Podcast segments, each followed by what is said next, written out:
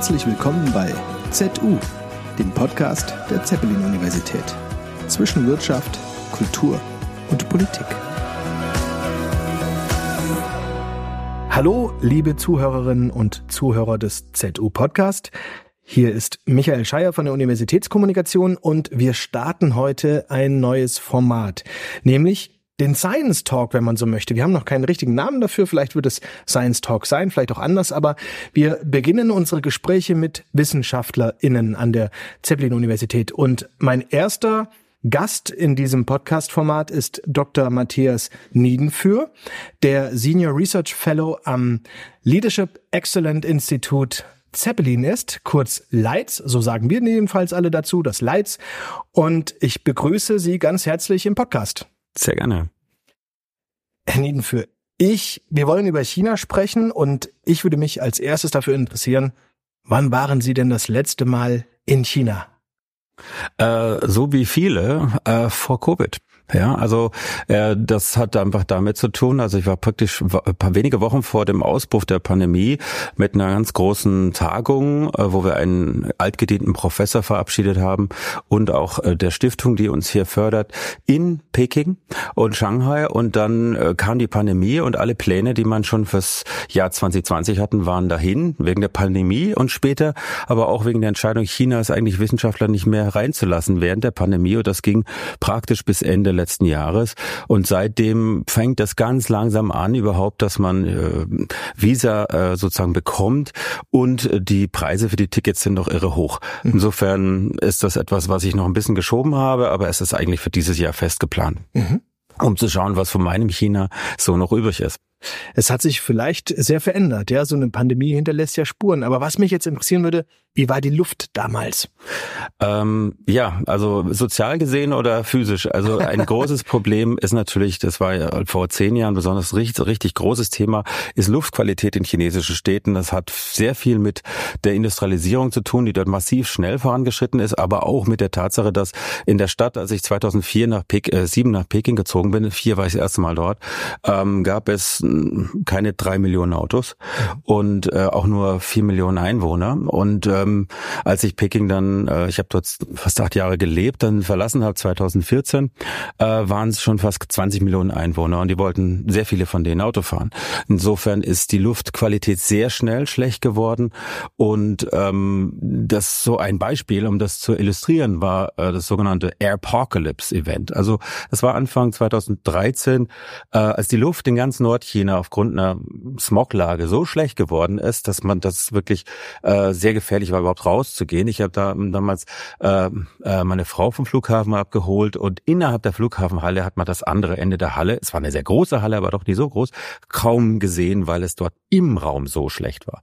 Und das war so ein Wake-up-Call auch für die chinesische Regierung. Okay, das können wir nicht mehr mit irgendwelchen, also irgendwie kleinreden. Das ist ein echtes Problem. Das kann uns sozusagen auch wirklich äh, die Bevölkerung abspenstig machen. Wir müssen substanziell was verändern.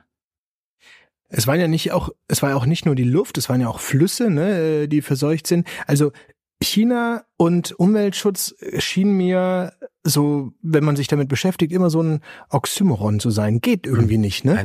Ein, ein, einem China-Zentrum Tübingen, das ich vor ein paar Jahren aufgebaut hatte, hatten wir einen Beirat, der war ehemaliger Wirtschaftsminister, der, Prof, äh, der Herr, äh, ähm, fällt mir der Name gerade nicht ein, ähm, er hat auf jeden Fall darauf hingewiesen, als er in den 60ern äh, sozusagen noch jung war, äh, hat die, äh, die Echats in äh, Reutlingen jeden Tag eine andere Farbe gehabt. Ja, also es ist noch nicht so lange her, dass mhm. in Deutschland auch massiv die Umwelt äh, mhm. äh, in der Industrialisierung sozusagen ähm, geopfert wurde. Und in China sind die Prozesse extrem extremer, weil ähm, es sehr viel mehr Menschen betrifft. Mhm. Es sind größere Bevölkerungen und das Tempo, mit dem Veränderungen passieren, ist sehr viel höher. Mhm. Dadurch potenzieren sich natürlich dann solche Entwicklungen. Es gab Kalkulationen, dass möglicherweise das gesamte Wirtschaftswachstum der letzten 40 Jahre Reformen öffnen Öffnung im Prinzip genauso viel äh, Schaden verursacht haben, dass wenn man diesen Schaden ähm, sozusagen wieder gut machen müsste, wäre das Wirtschaftswachstum wieder komplett aufgebraucht.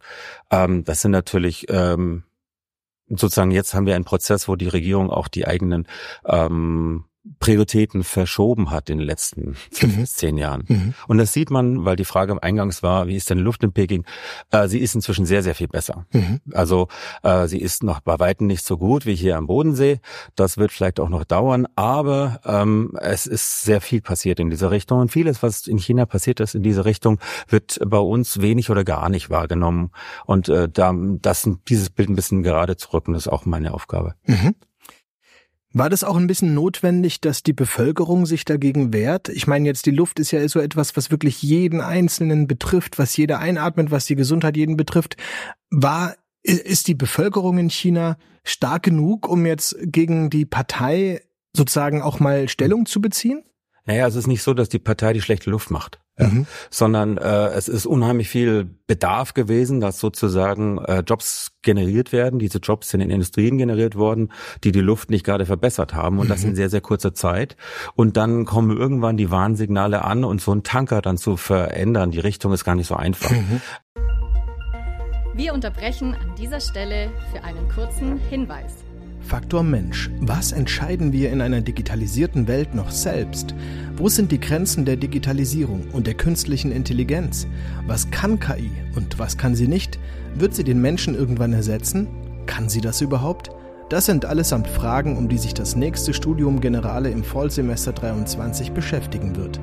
Alle Informationen dazu finden Sie im Internet unter zu.de-ki. Und nun zurück zum Thema. Und dann kommen irgendwann die Warnsignale an und so ein Tanker dann zu verändern, die Richtung ist gar nicht so einfach. Mhm ich sage immer, also auch, auch, auch die Menschen, die sozusagen in der Führungsspitze in China sind, müssen Luft atmen, ja. Also das betrifft wirklich, es ist ein Equalizer. Jeden betrifft das, egal mhm. ob Milliardär oder Bettler. Und äh, das ist die Qualität von Luft, die Qualität von Wasser, die Qualität von Böden, die natürlich dann die Lebensmittel betreffen. Das sind äh, völlig, äh, also Dinge, die man nicht irgendwie auf die lange Bank schieben kann. Und da ist tatsächlich sehr viel passiert. Es war eben dieser Wake-up-Call auch deswegen, weil ähm, äh, tatsächlich eine technische Innovation war, die es gab äh, die ersten Apps auf Handys, die sozusagen den Luftqualitätsindex AQI sozusagen visualisiert haben. Und mhm. das war so äh, für die weite Bevölkerung inklusive der Führung so der Moment, wo man gesehen hat, was so schlecht ist es tatsächlich. Mhm. Und dann sind die Maßnahmen, das zu verbessern, relativ schnell gekommen. Mhm. Aber war das dann staatlich verordnet oder war da auch ähm, eine sagen wir mal, die, die, die Macht der Verbraucher da, auch äh, Unternehmen, die dann solche schädlichen Stoffe in die Luft geblasen haben, auch zu boykottieren, so umgehen oder an den Pranger zu stellen? Ähm, ja, wie soll man das aufdröseln? Also man muss erstmal sagen, dass natürlich die Interessenlage sehr, sehr komplex ist. Mhm. Ähm, wenn man sich anschaut, dort, wo die größten Verschmutzer gesessen sind, gibt es natürlich eine enge äh, Zusammenarbeit von den jeweiligen Provinzregierungen und diesen großen Verschmutzern, weil das unheimlich viel Steuereinnahmen für die mhm. Provinz zum Beispiel generiert und Jobs generiert. Oder auch natürlich ähm, durchaus auch das eine oder andere Backschiss, was über den Tisch gelaufen ist. äh, und das ist nicht etwas, was sozusagen gar nicht so einfach gewesen für die Regierung in der Zentrale, sozusagen gegen diesen Interessenkonglomerat auch anzunehmen anzukämpfen. Also man hat hier von mehreren Ebenen von Governance zu tun.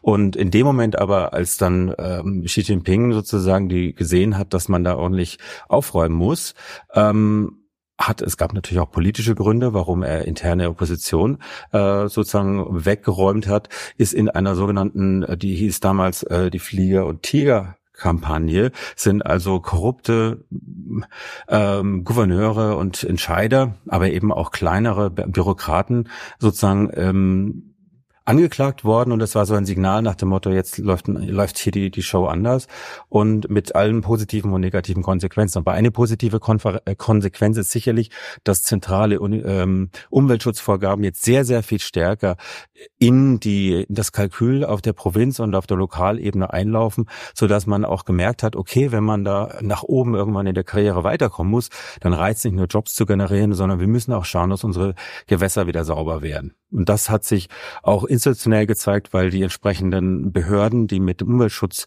äh, vergleichbar dem Umweltbundesamt in Deutschland oder EPA in den USA, dass diese Agencies sozusagen über 20 Jahre dort ständig weiter nach oben gereicht wurden und immer mehr Macht bekommen haben und letztens äh, bei der letzten Reform 2021 so stark geworden sind, dass sie wirklich auch so viel Durchschlagskraft haben anderen, vielleicht ein Wirtschaftsministerium oder so, in die sozusagen in die in die Manöver zu fahren, wenn hier ähm, der Fallout von einem bestimmten Maßnahme zu hoch ist. Das ist also von der Governance her interessant, was da passiert. Mhm. Aber es ist sehr komplex, weil man halt Zielkonflikte hat, so wie bei uns auch. Als jetzt sozusagen äh, das russische Gas plötzlich weg war, mhm. ähm, war es nicht einfach nur damit getan, dass plötzlich sozusagen alles mit Strom läuft und wir die Generatoren, die Wärmepumpen haben. Man hat hier in diesem Fall gesehen, dass solche Kurskorrekturen sehr, sehr schwer zu moderieren teilweise sind. Mhm. Das ist sich China bestimmt nicht einfacher als bei uns. Das ist vielleicht aber auch so ein Stereotyp, was man so von China hat. Wenn da etwas verordnet wird, dann wird es auch durchgezogen. Irgendwie sehr viel beharrlicher und strenger und und und ich will jetzt nicht sagen repressiver, aber ähm, man hat immer so den Eindruck, dadurch, dass die Partei in China eine äh, entsprechende Macht hat, sind Dinge, die dann verordnet werden, werden auch umgesetzt. Ich meine, deswegen muss man wahrscheinlich auch ernst nehmen. Xi Jinping will ja äh, bis 2035 oder China klimaneutral machen oder war das 2000 40? Ich habe es nicht im Sinn. 35 oder 40? Und das klingt glaubwürdig. Einfach nur, weil, ähm, naja, weil weil möglicherweise, das äh, vielleicht ist es ja wie gesagt ein Vorurteil, ja, die die mit die die Teilhabe der, der des Volkes, der Bürger nicht so groß ist wie bei uns, wo solche Sachen sich enorm lang mhm ziehen und äh, fünfmal noch durchgesprochen werden müssen und äh, es gibt Demonstrationen und Bürgerentscheide. All diese diese Dinge gibt es in China nicht in dieser Form jedenfalls. Nicht in dieser Form, aber äh, es gibt sehr viel mehr ähm, sagen wir mal, alternativen Dialog, würde ich das mal nennen. Mhm. Äh, wie kann man sich das vorstellen? Also ist es nicht so, dass sozusagen irgendein Gouverneur oder ein Bürgermeister jetzt irgendwas entscheidet und dann wird es einfach gemacht? So einfach ist es nicht. Es ist tatsächlich so, dass die sehr, sehr, auch sehr stark darauf achten müssen, wie ist denn die Stimmung?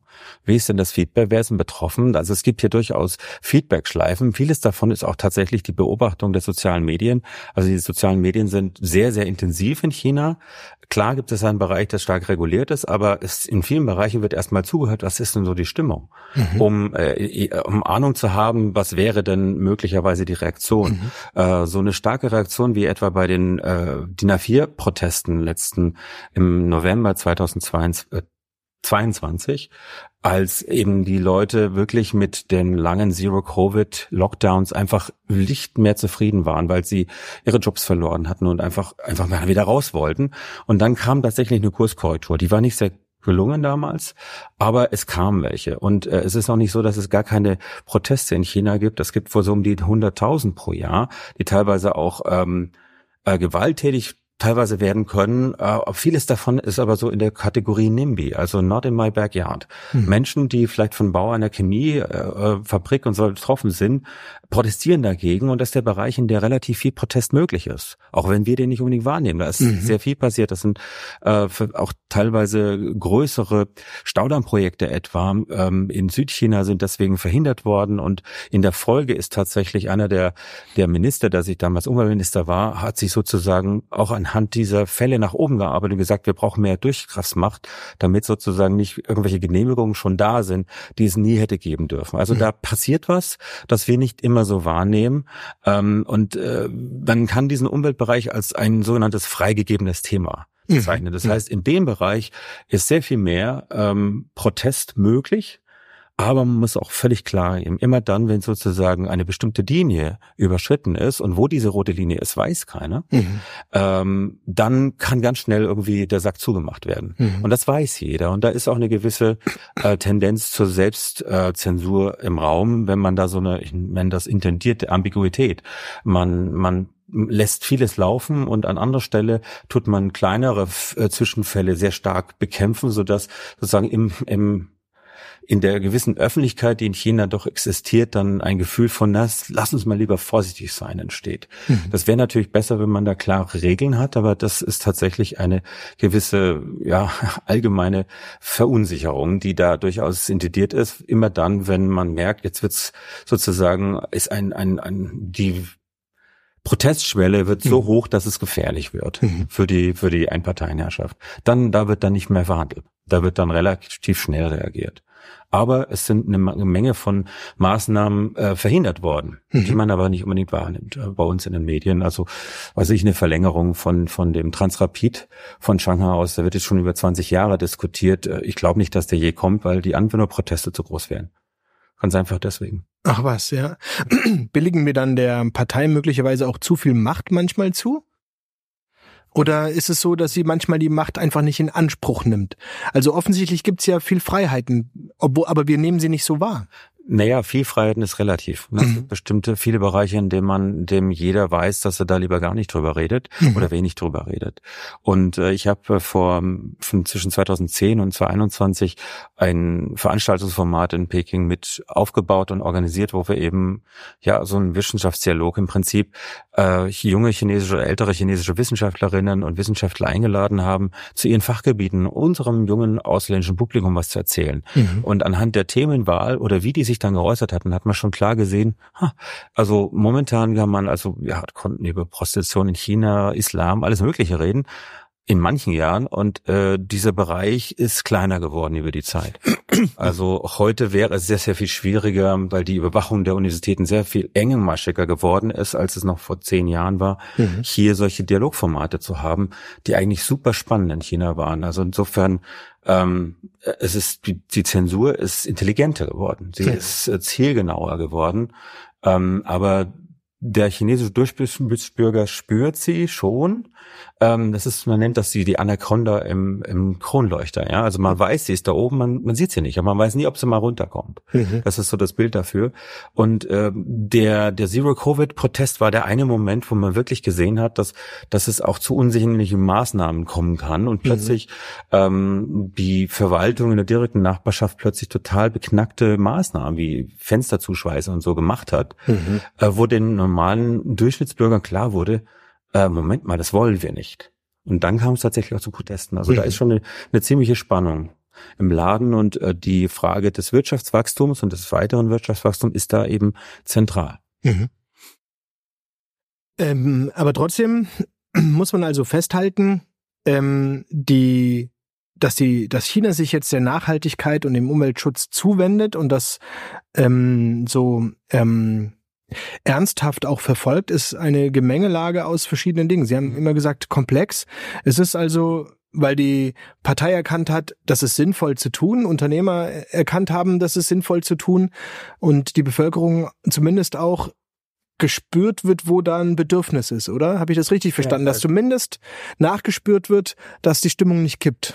Äh, man kann auch sagen, es ist Good Business. Mhm. Ja, mal ganz nüchtern. Äh, wir haben, wir werden jetzt in Deutschland gerade in so einer Wendephase gerade manövriert oder sind in einer, wenn es um Energienutzung und Mobilität angeht. Und das sind Themen, da hat die chinesischen Regierungen äh, früher reagiert in diesem Bereich. Es war gar nicht so gezielt unbedingt. Man hat einfach den Automobilbereich, wollten sie einen nationalen Champion werden und es hat mhm. nie funktioniert.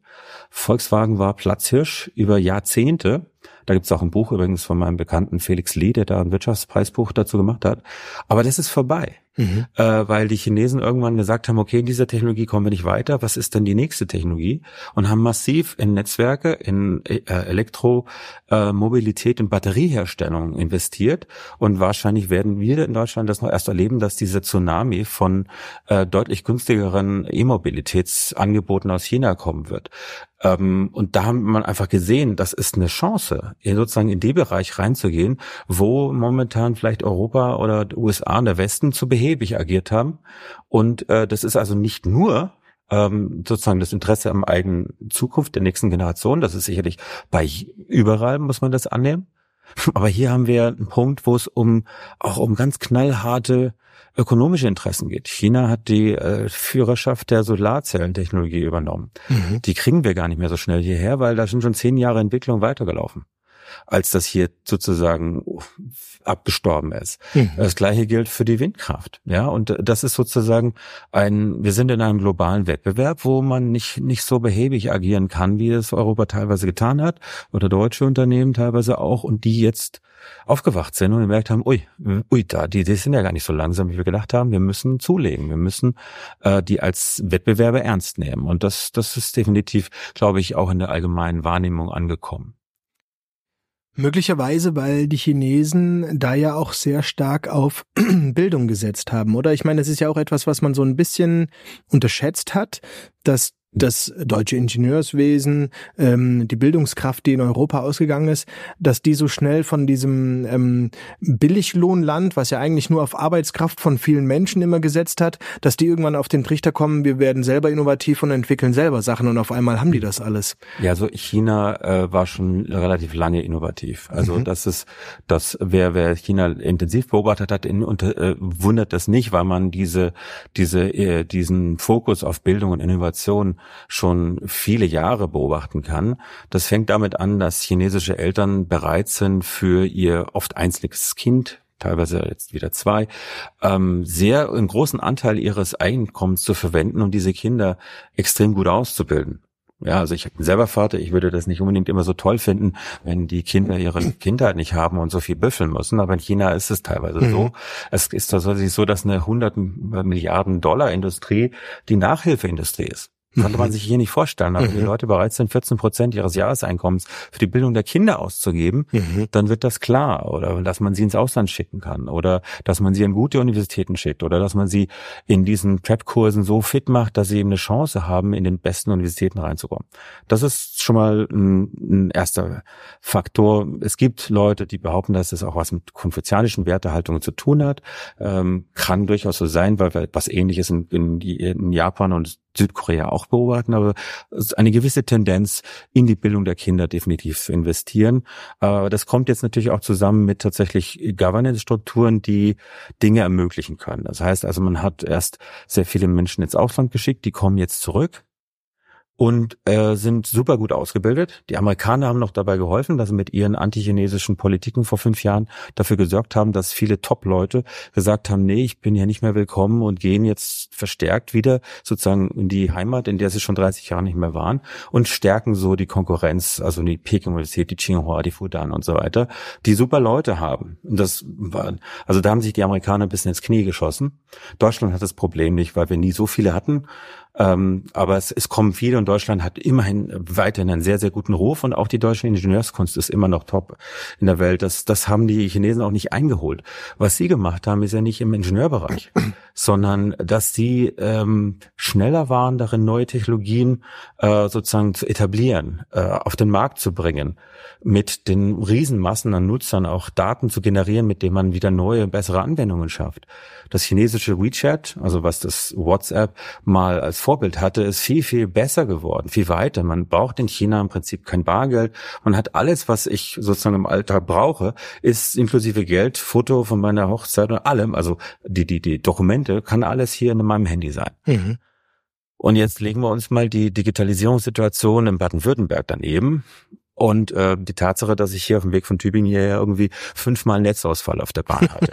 Äh, da sieht man, dass, dass vieles äh, auch daran hängt, dass man hierzu zu behäbig agiert und sagt, ja, das, das ist schon irgendwo. Also, dass wir schon wirklich unsere Hausaufgaben auch machen müssen, das ist sicherlich ganz entscheidend. Und die Governance äh, sieht man auch in China an dem Bereich, äh, wie man Industrieplanung macht. Ähm, vieles ist schiefgegangen aber es werden sehr, sehr viele Projekte wurden sozusagen, hat jahrelang hat man äh, mit so Pilots, äh, Regionen mit Zonen gearbeitet. Die ersten kennt man ja noch vor 40 Jahren, diese Sonderwirtschaftszonen. Und Shenzhen ist eine davon. Und das ist die der Technologie-Hotspot ganz Chinas. Der ist aus so einem Projekt entstanden. Man hat viele wieder einschlafen lassen, aber einige haben eben funktioniert. Und man hat dann auch durch die Leute, die zurückgekommen sind, ein sehr, sehr gutes Bild, wie eine gute Wissenschaftslandschaft ausschauen kann und habe viel in den Bereich investiert. Ob die dann jetzt in allem so gut sein werden, das will ich dahin. Äh, bin ich vorsichtig mit dieser Prognose. Aber sie sind sicherlich sehr viel fitter, als man gedacht hat. Mhm. Ist denn, wenn man jetzt gerade auf äh, eben den Fall Huawei eben, äh, Sie haben es ja angesprochen, ähm, wenn man den mal anschaut, das war ja genau das Ding. Man hat äh, die Chinesen mit amerikanischer Technologie ausgeschlossen. Die sind jetzt wahrscheinlich sehr fleißig da, damit beschäftigt, ein ähnliches Produkt. Ich meine, Sie haben Huawei hat ja schon ein Betriebssystem auf den Markt gebracht, recht bald. Ähm, es äh, kann nur noch nicht so viel, aber dann wird es ja auch nur noch eine Frage der Zeit sein, bis Sie das auch alles mit anbieten, oder? Ich meine, werden denn die chinesischen Handys, die wir im Augenblick auf dem Markt haben, Huawei, Honor und äh, und wie heißen die, Op, Op Oppo. Oppo, genau. Das ist eine andere Firma und, und Xiaomi auch. Sind, und Xiaomi, genau. Das sind Konkurrenzfirmen. Werden die bald nicht mehr Android haben als Betriebssystem? Aber das weiß ich nicht. Also ich, also die Frage ist, äh, also was doof wäre, ist, wenn man so eine Art ähm, ja so eine Bifurcation, also eine Entwicklung in zwei Richtungen hätte, dass sich mhm. so äh, äh, völlig völlig voneinander getrennte äh, digitale Ökosysteme entwickeln. Das wäre sehr dumm. Mhm. Ja, sehr sehr schlecht für beide Seiten. Aber das kann natürlich passieren. Ähm, aber wenn man sich die Firma Huawei anschaut, äh, Huawei ist ein interessanter Fall. Ich habe über die mal über den Gründer ein Chapter in einem Buch geschrieben. Ähm, der wurde ja hier so stark als jemand dargestellt, der sozusagen so eine Art, also sehr stark mit staatlicher Produktion groß gemacht wurde. Und das, das ist schlichtweg ähm, Unsinn. Also die Firma hat in einem Ökosystem sich behauptet, wo eben sehr viele andere auch gut waren und da sind dann viele andere eben irgendwann untergegangen und die waren die innovativeren Mhm. Und ähm, haben eben es geschafft, sozusagen, die haben auch viel kopiert, wie auch viele andere, aber irgendwann waren sie so gut, dass sie durch ihre hohen Investitionen auch wirklich innovativ wurden und das bei relativ niedrigen Kosten. Mhm. Sicherlich haben äh, staatliche Unterstützungssubventionen da eine Rolle gespielt, aber es ist ja nicht so, dass Subventionen bei uns nicht auch gäbe. Also, mhm. Wenn man mhm. Northvolt anschaut oder so, da werden dann, sind dann 100 Millionen plötzlich auch in der übrig, wenn man, wenn man gerade eben den Gürtel enger schnallen muss. Wichtig ist, denke ich, dass diese Firma äh, sehr innovativ war äh, und es noch ist und die Frage ist, wie jetzt, wie das mit dem Wettbewerb ist. Also die in, in England hat man ein eigenes Labor gemacht, um zu überprüfen, ob dann diese Komponente irgendwie so eine äh, so eine Snitch-Funktion haben, dass sie Daten nach Hause schicken. Die, diese diese Fachleute konnten nie was finden. Mhm. Ähm, ich würde auch mal behaupten, dass es unwahrscheinlich ist, dass da was ist. Ähm, das könnte sich auch äh, Nokia und so weiter nicht leisten, wenn sie mhm. Komponenten sowas drin haben, weil irgendwer findet's raus. Mhm. Ich halte es für unwahrscheinlich. Ich glaube, dass unter das ging ja unter Trump 1 möglicherweise, gibt's ja nochmal einen Trump 2, mhm. war das ein ganz klar industriepolitischer Move damals, 2018 im Dezember, dass man die Tochter von dem Gründer von äh, Huawei, den ähm, Ren Fei, seine Tochter ist Mern Wangzhou, festgesetzt hat, um dann sozusagen Druck auf diese Firma auszuüben. Und ähm, ich glaube, dass es gar nicht so sehr darum geht, dass da irgendwelche Daten ablaufen, sondern ich glaube, der, der übergeordnete Akt ist so eine Art Sicherheitsversicherheitlichung. Mhm. Diese Versicherheitlichung haben wir wie China auch. Das heißt, beide Seiten gehen von den eigentlichen ökonomischen Erwägungen, die Kooperation begünstigen, weg und sagen, wir gehen, denken jetzt immer nur an unsere Sicherheit. Und umso mhm. stärker dieses Sicherheitsargument auf beiden Seiten, es ist stärker geworden, wird, umso mehr leidet auf beiden Seiten die ökonomische Kooperation. Ja. Und das sorgt vor allem erstmal zu einer Verlangsamung von Digitalisierung. Mhm. Weil warum sind denn diese Komponenten überall hier im Netz, dass man sagt, oh, wir brauchen Jahre, um die rauszubekommen? Weil sie eben so gut waren. Und äh, die Konkurrenz ja, ich meine, die anderen Ausrüster wie Nokia und so weiter, äh, die kriegen jetzt das Signal, ähm, ihr könnt euren Kram auch so verkaufen, weil äh, die, die chinesische Konkurrenz jetzt vom Markt ist. Werden dadurch die Produkte besser und günstiger oder schneller besser? Also der Ökonom in mir sagt, das glaubt er nicht wirklich. Mhm. Ja, insofern äh, machen wir uns auf beiden Seiten damit die Chinesen, aber auch der Westen mit solchen Spielen eher schlechter ökonomisch. Das wird dann der Ver Verbraucher spüren. Äh, Produkte werden nicht so schnell besser, wie es früher immer der Fall war, wie wir es gewöhnt waren. Ähm, aber das ist ja das, was ich meine als Rebound-Effekt. Wenn ein Land zumacht und das andere versucht auszuschließen, naja, die kompensieren das und kommen ja im schlimmsten Fall besser wieder zurück, ja. Also die wirtschaftliche Zusammenarbeit führt normalerweise ja dazu, dass beide profitieren. Jetzt erleben wir aber gerade äh, in dieser Phase der Unsicherheit, dass viele ähm, Wirtschaftsmärkte irgendwie blockiert werden oder dicht gemacht werden oder immer schwieriger werden. Immer mehr nationale Interessen werden bevorzugt. Und wenn man aber schaut, was für eine unglaublich schnelle Entwicklung China genommen hat, ist es ja aber eigentlich die unklügere Variante, oder? Ich meine, ähm, wenn die nachher sagen, wir machen halt alles selbst und dann machen wir es halt auch besser als ihr, dann stehen wir nachher doch als der Gelackmeierte da, wenn wir das so machen. Mhm. Abschottung. Ja klar, das ist immer das, das sozusagen das Ricardo-Argument ja, von Freihandel versus ähm, Zumachen. Aber die Frage ist im Endeffekt, was was ist denn jeweils äh, das äh, die die politische äh, Priorität? Äh, die politische Priorität in China ist unter Xi Jinping deutlich auf Sicherheit gegangen, auf nationale Interessen, auf ähm, äh, ein Umbau des Systems so, dass man weiter im Export gewinnt, aber gleichzeitig auch, man sieht das an der Belt and Road Initiative und an der äh, Made in China 2025 ähm, Initiative, dass man, dass es hier ganz klare Ansage gibt, wir wollen die Nummer eins der Welt werden. Was wollen die Amerikaner ursprünglich auch mal oder sind's? Also es ist erstmal das Ziel kann ja jeder haben.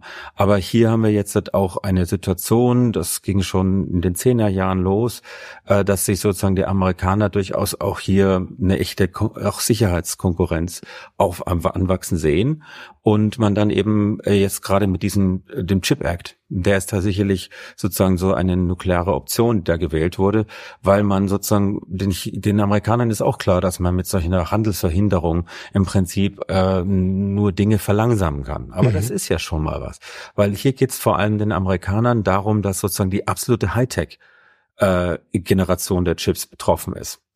Ähm, und es geht natürlich auch um den wichtigsten Ort, auf den Chips auf der Welt produziert werden, nämlich auf Taiwan. Ich habe da ja ein Jahr gelebt. Ähm, die Taiwaner haben das geschafft, auf ihrer Insel so ein Ökosystem herzustellen, dass sie super gute Chips haben. Die Chinesen haben auch Chip-Technologie, aber meistens im sogenannten Legacy-Bereich, also die älteren Generationen.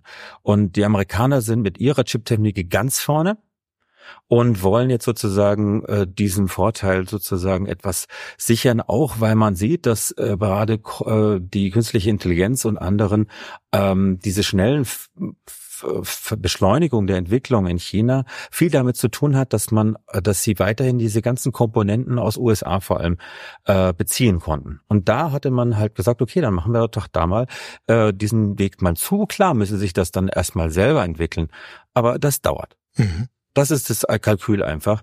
Ähm, den, den Konkurrenten jetzt erstmal das Leben auch ein bisschen schwer machen, dass die sich auch sozusagen diese Entwicklungsschritte machen müssen. Das werden sie irgendwann machen. Aber in der Zeit hat man wieder Zeit gewonnen. Mhm. So, so erkläre ich mir dieses Spiel.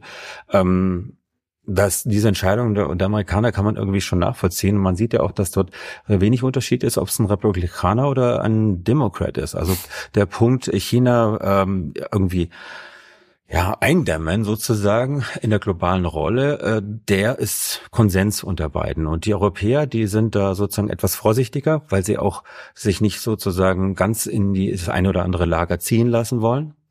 Ähm, aber sie sehen auch natürlich, dass Deutschen werden jetzt sozusagen betroffen, wenn sozusagen die, ähm, die Welle an, Amerik an chinesischen Automobilen nach Europa schwappt. Und dann wird es, also hier, hier wird mit härteren Bandagen gekämpft werden. Mhm.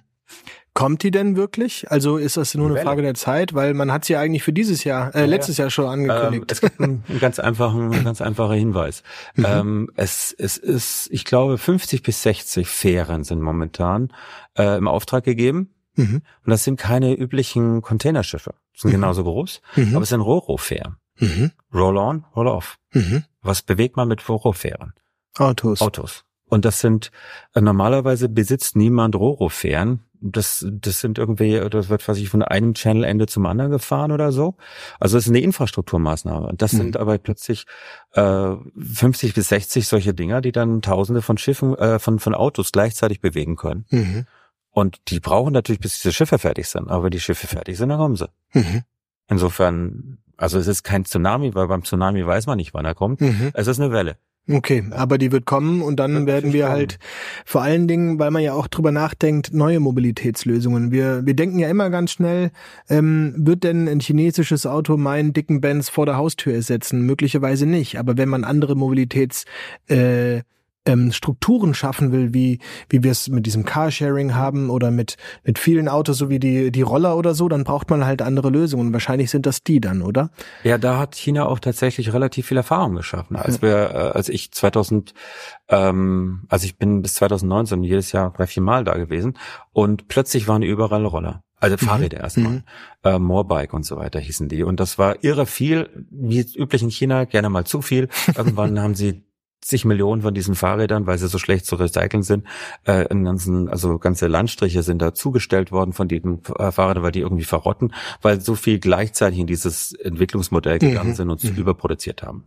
Aber im Endeffekt sind sehr, sehr gute Firmen dabei rausgekommen, die vor allem nicht nur die, die diese guten Fahrräder oder was gebaut haben, sondern die sehr, sehr gute Modelle entwickelt haben, wie man dafür sorgt, dass am richtigen Zeitpunkt zu günstigen Konditionen genau, ja. diese Dinger stehen. Und diese Netzwerkorientierung, da sind die Chinesen gut. Mhm. Das muss man einfach mal sagen. Und äh, wenn man sich anschaut, wer sind denn diese, diese Hersteller?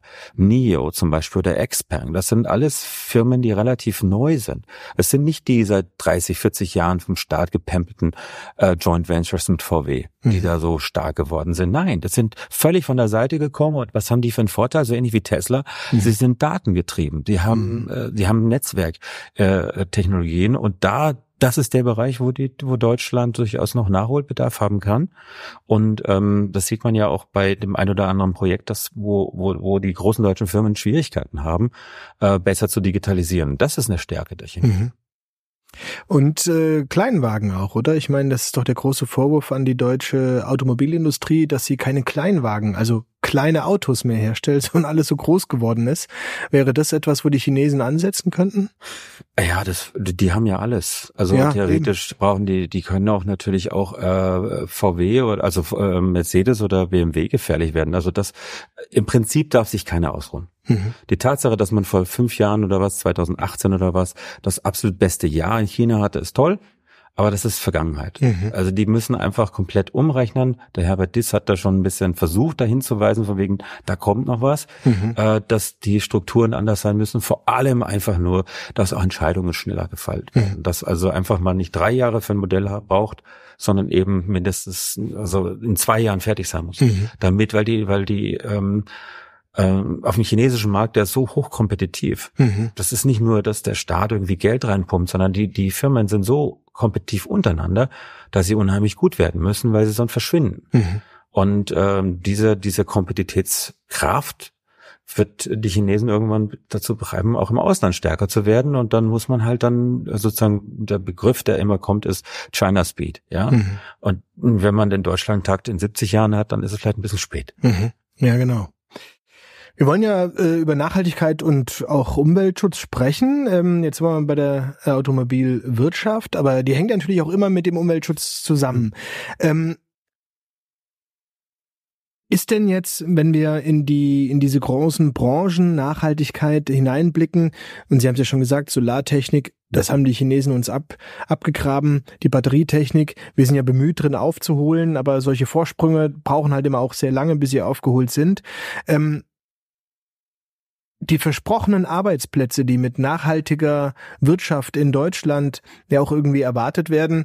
Äh, Grünenpolitik basiert ja immer darauf, möglichst viel Arbeitsplätze in äh, nachhaltigen Branchen zu schaffen. Schaffen wir die überhaupt dort, wenn die Chinesen dann im Prinzip überall dort Angebote machen können, mit denen wir gar nicht gerechnet haben? Ja, das ist so die Frage. Also man kann natürlich irgendwie protektionistisch arbeiten und versuchen mit irgendwelchen Tricks, äh, die die Chinesen ja die ganze Zeit auch selbst anwenden. Also wenn man hier nur reziprok unterwegs ist, dann äh, darf Europa noch eine ganze Menge an Protektionismus und auch die USA. Also die Chinesen sind also immer protektionistischer gewesen, weil sie immer sagen können, ja, wir sind ja Entwicklungsland. Ähm, da ist eine ganze Menge an Protektionismus ständig am, am Laufen. Äh, man könnte versuchen, hier irgendwelche, und das wird sicherlich ähm, in der EU gerade kommen, es ist, wird jetzt momentan in Brüssel darüber diskutiert, wie man sozusagen ähm, eine Sicherheitsstrategie für Europa schaffen kann. Die Vorbilder sind sicherlich die, die Sicherheitsstrategie, die in, im Sommer in Deutschland, auch eine China-Strategie entwickelt wurde. Ich habe da teilweise mitgearbeitet. Aber die Frage wird natürlich sein, ähm, wie viel Protektionismus kann man sich leisten? Ähm, ohne dass man unglaubwürdig wird? Und äh, wie gut tut man die Rahmenbedingungen schaffen, dass investiert wird? Und das ist, glaube ich, in Deutschland gerade das Problem, dass hier relativ wenig investiert wird. Und da kann man jetzt nicht nur den Chinesen die Schuld geben oder den Amerikanern mit ihrem IRA-Investitionsakt, äh, sondern auch einfach mit äh, zu langsamen Prozessen mhm. und der, der Unfähigkeit, irgendwie bürokratische Hürden abzubauen. Das glaube ich, äh, das hat jetzt mit grüner oder, oder schwarzer Politik zu tun, sondern das ist schlichtweg, wenn die Dinge zu lange dauern, sind andere schneller. Ja. Also wenn wir im Rennen sind, dann darf man sich die Füße halt nicht zusammenbinden. Äh, man kann auch nicht sich damit beschäftigen, dem anderen, der vorne weggelaufen ist, irgendwie die Stöcke hinterher zu schmeißen, damit er stürzt, sondern man sollte halt den Kuddelmuddel erstmal zwischen den Beinen lösen und dann wieder rennen. Das ist, glaube ich, das, was Deutschland machen muss und Europa. Mhm.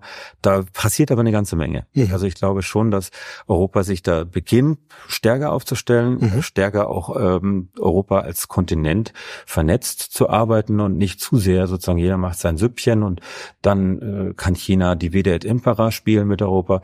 Das äh, scheint besser zu werden, nach hm. meiner Wahrnehmung. Wie viele Jobs dabei entstehen?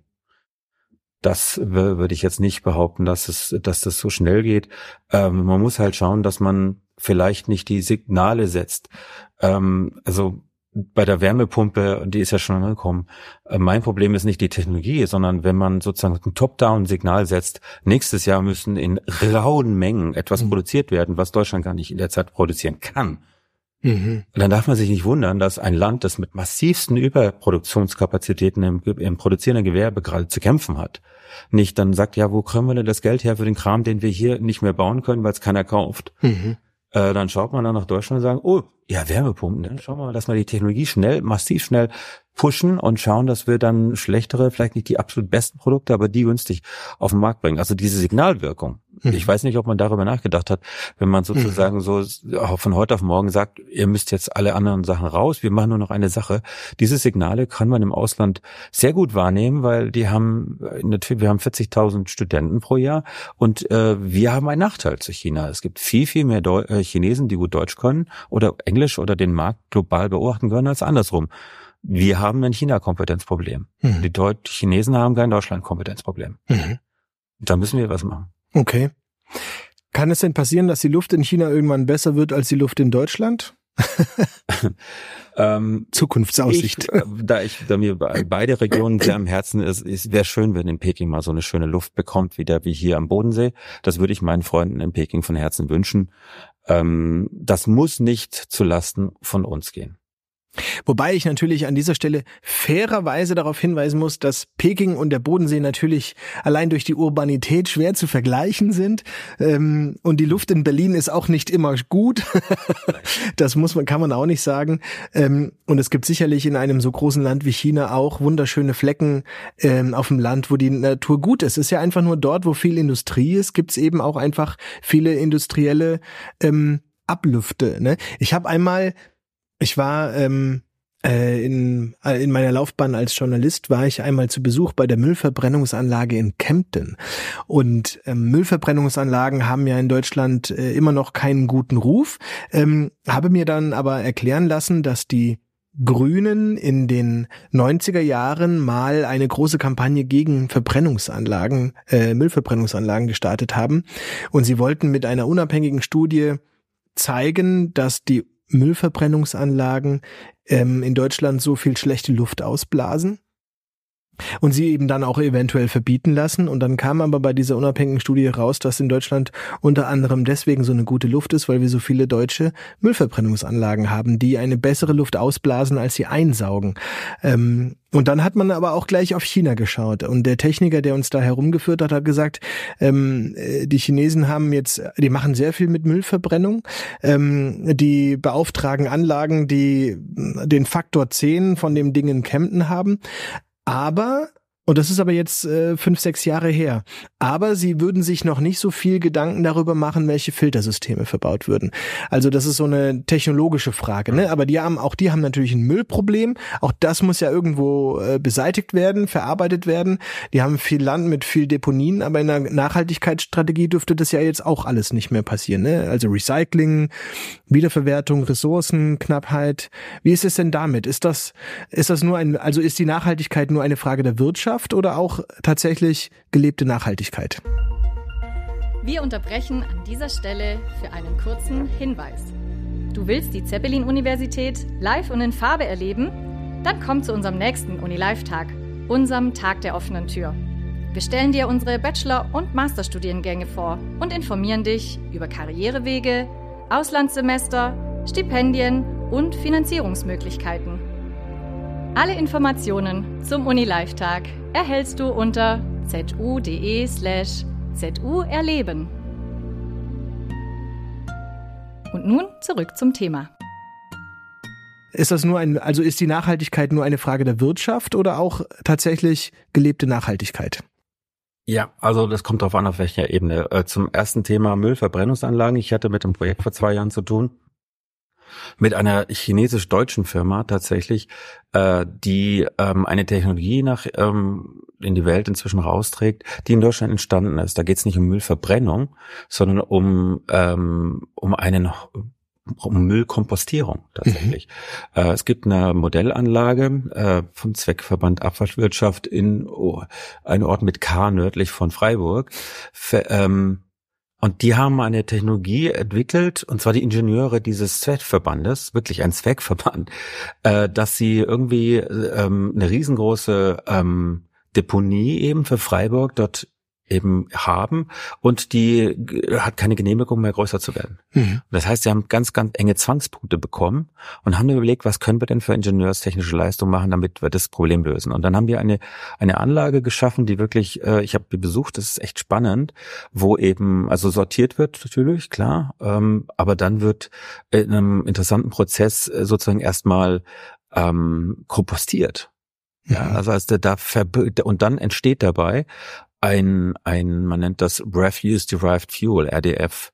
Dann steht also ein Stoff, äh, der für die ähm, als Rohstoff für die Zementindustrie oder für Papierindustrie, mhm. alles was hohe Energieverbrauch hat, mhm. sozusagen als Verbrennungsstoff genutzt werden kann, mit einem unheimlich hohen Reinheitsgrad, wo sehr, sehr viel weniger äh, also Schwefelstoff und so weiter rauskommen, weil das eben unter kontrollierten Bedingungen passiert.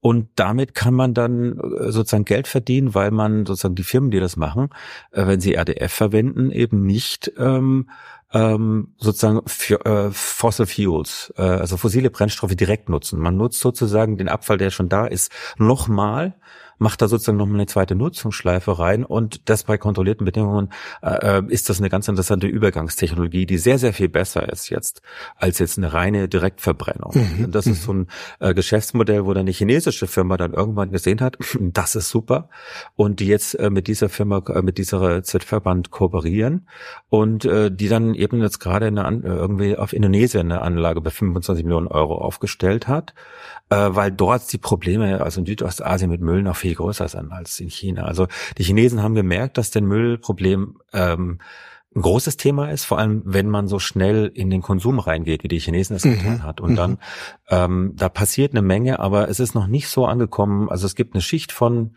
ja, wie nennt man das, aspiring consumers, also Konsumenten, die sozusagen darauf dran denken und das verbessern wollen. Ähm, dafür wird auch was getan. Aber noch würde ich sagen, sind in China die Top-Down-Lösungen von entweder von dann vom Staat direkt das, was wirklich einen Unterschied macht, aber eben auch Privatfirmen. Und dazu forsche ich jetzt und habe zum Beispiel diese Firmen, die ich untersucht habe, die dann eben es geschafft haben, dann äh, ihre Kreisläufe so zu machen, dass fast kein belastetes Wasser mehr rauskommt oder es darf kein belastetes Wasser mehr rauskommen. Mhm. Die Chemikalien, die bei diesen äh, Diodenproduktion entstanden sind, haben sie versucht, zu wechseln, so dass eben für diese Verätzungsvorgänge, die man da für diese feinsten Strukturen braucht, eben man eben nicht einen klassischen Weg geht, sondern einen neuen Weg, der etwas aufwendiger ist, aber dafür kein Müll mehr mhm. äh, mhm. äh, entsteht oder deutlich weniger. Und da gibt es ganz spannende äh, eben Versuche, die die also als unternehmerische Logik heraus, aber auch mit sozialer Verantwortung für die Gemeinschaft heraus gemacht werden. Und das, da sind auch Dinge, die uns wiederum ja, aus China, also aus Deutschland vielleicht in China mal äh, abkupfern könnten, weil Lernprozesse gehen in beide Richtungen. Und da können wir noch ein bisschen mehr tun. Mhm. Zumal ja ähm, äh, immer bei der Dimensionsfrage, ne? Äh, wir haben ja zum Beispiel im, im, Sommer Gast, äh, Gäste aus China da gehabt, aus Hushu. Mhm. Äh, das habe ich jetzt bestimmt falsch ausgesprochen. Hu genau. Ich, ich Huzhou. Ja getroffen. Ja. Ach ja, genau. Und äh, das war ja so schön, weil ähm, der Fabian Müller von der Stadt Friedrichshafen war da und hat natürlich auch, also der Bürgermeister, der erste Bürgermeister der Stadt Friedrichshafen hat auch begrüßt und dann wurden, wurde nach Parallelen gesucht und beide Städte, Friedrichshafen und äh, Huzhou, mhm. Huzhou. Huzhou. Äh, Huzhou. Mhm. Runter. Hu wie Englisch Hu. Ja. Okay. Huzhou. Aber mit der Stimme dann runtergehen, oder? Ah, Huzhou. ist oben, bleibt oben. Huzhou. Okay. Oh. Also auch ich äh, habe ähm, äh, noch nicht genügend China-Kompetenz, was okay. die Sprache anbelangt. Aber da wurde nach Vergleichen gesucht und es wurde viele Vergleiche wurden gefunden. Es ist am Wasser, es ist schön an der Natur und äh, Aber die Dimension war halt, äh, diese Stadt hat halt mehrere Millionen und wir haben halt, äh, ich weiß gar nicht, wie viel wir haben, 50.000 Einwohner. Das sind natürlich immer andere Dimensionen. Und die Probleme, die wir haben, haben die auch, aber die haben natürlich auch die Probleme in größerer Dimension. Das heißt, wenn die sie lösen, dann müsste es für uns ja auch Lösungen geben. So muss man es ja sehen, ne?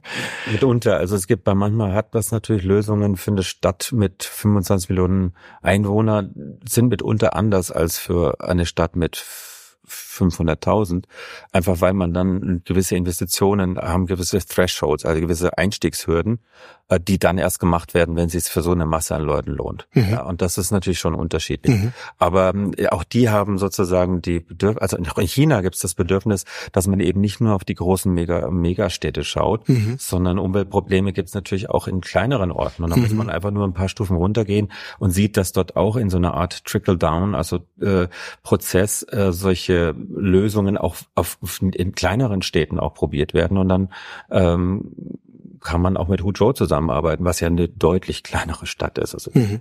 kennen ja die meisten nicht. Mhm. Also es ist schon eine, also so wie wenn man in Berlin jemanden fragt, wo Eriskirchen liegt. Ja, ja genau. Mhm. Hat denn China mit der Nachhaltigkeit ähm, auch eine Signalwirkung für die ganze Welt oder eine, eine, eine ja, sagen wir mal so wie eine also Impulsgebung für die ganze Welt.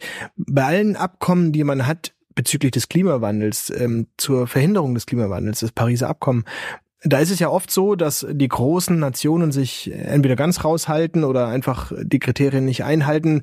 Fast keiner hat es ja getan, aber die Amerikaner insbesondere überhaupt nicht. Wenn jetzt natürlich so eine Ansage ist, wie so ein, mit so einem großen Land, wir halten uns dran, ähm, hat das dann auch so eine Signalwirkung für andere, okay, wir müssen es auch machen? Hat das auch also auf die globale Nachhaltigkeit einen Einfluss? Äh, naja, das, das, diese Rolle des Klassenprimus, das ist mhm. ja das, was Deutschland gerne macht. Mhm. Ja, also wir sind die Vorbilder, wir sind es ja nicht immer, aber so in manchen Bereichen war das Deutschland ja sicher. Ähm, ich, ich, das ist ein, ich meine sagen, es hat damit zu tun mit der, also die derzeitigen Entscheidungen in Peking, dass man in der Zeit, wo eben Trump sich aus diesen ganzen internationalen Prozessen zurückgezogen hat, ganz klares äh, Vakuum gesehen hat, diesen Platz zu besetzen. Mhm. Das war für USA, wenn man die Führungsrolle in der Polit Global Governance ansieht, eine unheimlich dumme Entscheidung. Mhm. Ja. Ähm, einfach aus eigenem Interesse. Da mhm. geht es gar nicht mal um die Frage von Umweltschutz, sondern einfach möchte man die Führungsnation sein mhm. und die ist man dann nicht mehr gewesen. Und diesen, diese Lücke hat China eben besetzt, allein schon, weil sie es für sich selber brauchen, ja, nach, also zur Legitimation zur eigenen Bevölkerung, aber auch, äh, wenn man das im Verbund mit diesen äh, mit Belt and Road sieht, auch als Führung in der globalen, im sogenannten globalen Süden.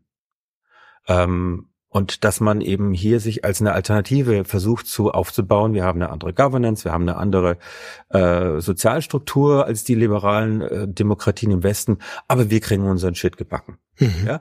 Und äh, was natürlich nicht immer stimmt, äh, aber im Bereich Umwelt in einigen Bereichen eben schon. Da ist einiges passiert, aber gleichzeitig China baut 60 äh, Nuklearkraftwerke äh, deswegen, weil man damit diese Ziele auch erreicht.